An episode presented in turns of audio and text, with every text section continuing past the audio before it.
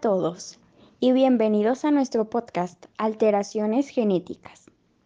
Escuchan a Naye y más adelante a mis compañeros Pau, Rodolfo, Cas y Fanny.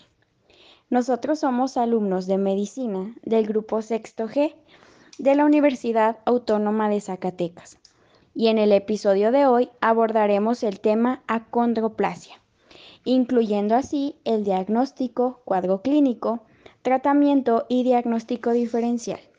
Comenzamos. Bueno, primeramente, todos alguna vez hemos visto personas de talla baja o enanismo. A esta condición se le llama acondroplasia. Se trata de una condición genética que afecta huesos y cartílagos debido a una mutación en el gen FGFR3 que reduce la tasa de crecimiento óseo. Como dato curioso, la condroplasia es una mutación espontánea. El 90% de los niños no tienen historia de ella en sus familias, pero varios estudios lo atribuyen a la edad avanzada del padre. La condroplasia es considerada una enfermedad genéticamente rara, la cual fue descrita por primera vez en 1878 por Parrot. Se estima que tiene una incidencia de 1 entre 10.000 a 30.000 recién nacidos vivos, a la cual no le interesa el sexo o la raza.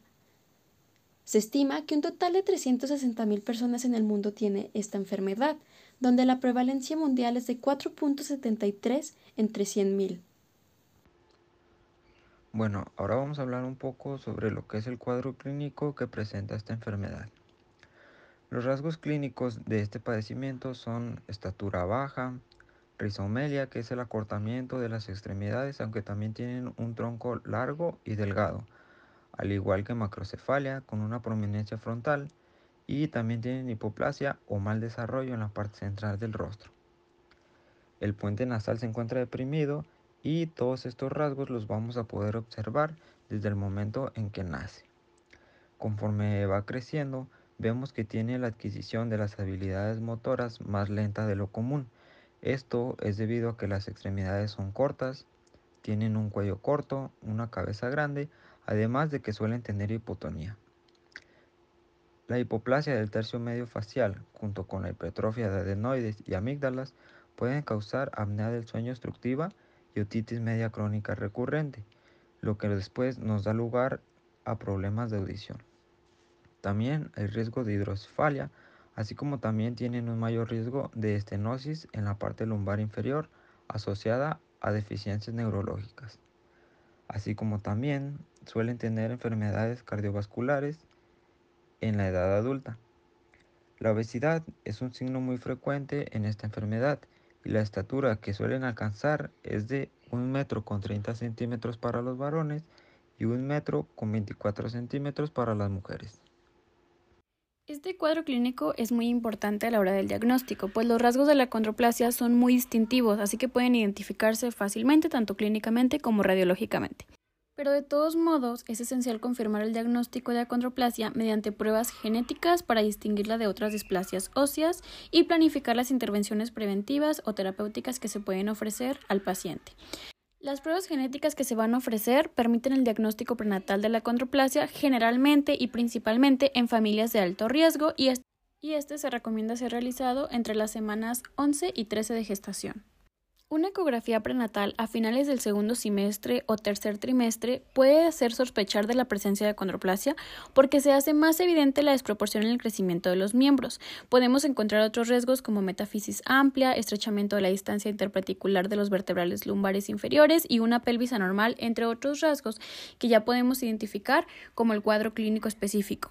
En la etapa postnatal, el diagnóstico se alcanza por la presencia de rasgos clínicos típicos como los que ya fueron mencionados. Sin embargo, siempre hace falta complementar con un diagnóstico molecular.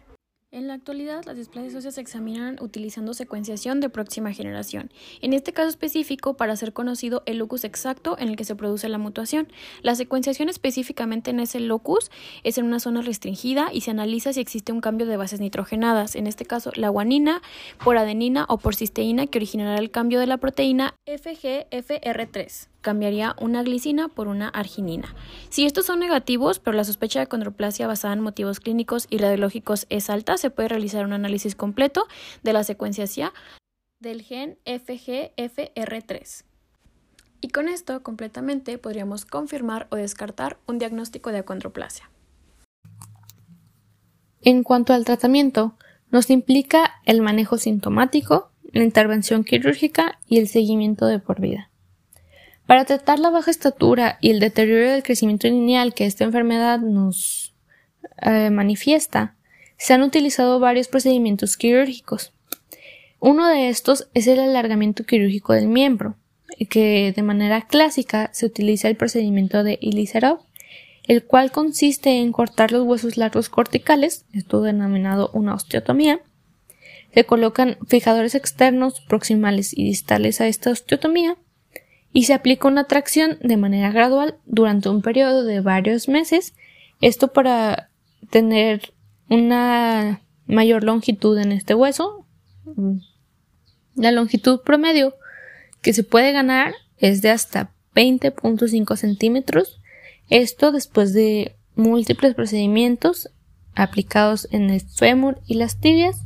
Sin embargo, este procedimiento pues es bastante doloroso para los pacientes y se asocia con algunas complicaciones que nos incluyen la infección, las contracturas musculares y también nos pueden representar un mayor riesgo de fractura para estos pacientes. En cuanto a un enfoque farmacológico, este, estos están destinados a bloquear directamente la activación del FGFR3 o regular otras vías de señalización que controlan la proliferación y diferenciación de los condrocitos. La compresión de la unión cráneo-cervical podría resultar en una necesidad de descompresión suboccipital. La derivación ventrículo-peritoneal podría ser necesaria como tratamiento para el aumento de la presión intracraneal secundaria a, pues, a la compresión de la unión cráneo-cervical. En cuanto a la corrección de la apnea obstructiva del sueño, puede ser necesario el uso de una presión positiva continua en las vías respiratorias. Para la adenoamigdalectomía puede ser necesario o en casos raros se debe realizar una traqueotomía para asegurar una vía aérea permeable. Además, pues también debemos añadir una educación continua hacia los padres y apoyo de socialización para los niños en edad escolar. Hay algunas complicaciones que se pueden presentar con esta enfermedad, que pues son algunos problemas de salud que son pues muy comúnmente asociados, que sería la compresión cérvico-medular, esto debido a un tamaño reducido del foramen magnum, una otitis media recurrente, una insuficiencia respiratoria restrictiva y en adultos nos puede presentar una compresión espinal lumbar. El principal diagnóstico diferencial de la condroplasia es la hipocondroplasia, la cual se comienza a sospechar cuando el niño cumple dos años de vida, porque hay una detención del crecimiento. Pero, a diferencia de la condroplasia, el fenotipo es más leve, es decir, cuenta también con alteraciones craneofaciales, pero estas son menores. Por ejemplo, en la condroplasia existe una macrocefalia muy marcada. Sin embargo, en la hipocondroplasia también hay macrocefalia, pero esta es mínima, es menor. Una diferencia más es que en la condroplasia es muy común encontrar la frente prominente o la frente olímpica, mientras que en la hipocondroplasia esto también se encuentra, pero solamente en el 60% de los pacientes. Y por último, una diferencia más es que en la condroplasia se encuentra hidrocefalia y en la hipocondroplasia esto no ocurre ya que la base del cráneo está normal. Además de las alteraciones craneofaciales, también hay una diferencia en la talla, ya que la talla es mayor de 132 a 150 centímetros. Y cuenta también con hiperlordosis, pero a diferencia de la condroplasia, esta no es tan marcada. Y por último, la morbilidad que tiene la condroplasia es mucho mayor que en la hipocondroplasia. Para finalizar, a partir del 2014, el 25 de octubre se conmemora el Día Nacional de las Personas de Talla Baja, con el objetivo de visibilizar a este sector ya que es víctima de discriminación y exclusión por falta de información sobre este trastorno, además de que hay prejuicios sociales. Como dato curioso, la fecha se eligió a partir del artista Billy Barty, por ser uno de los primeros en trabajar a favor de los derechos de las personas de talla baja. Y esto sería todo por el episodio de hoy. Esperamos que la información haya sido de un máximo provecho para ustedes, que hayan aprendido mucho y no olviden compartir esta información con las personas de su alrededor. Los esperamos en el próximo episodio. Gracias.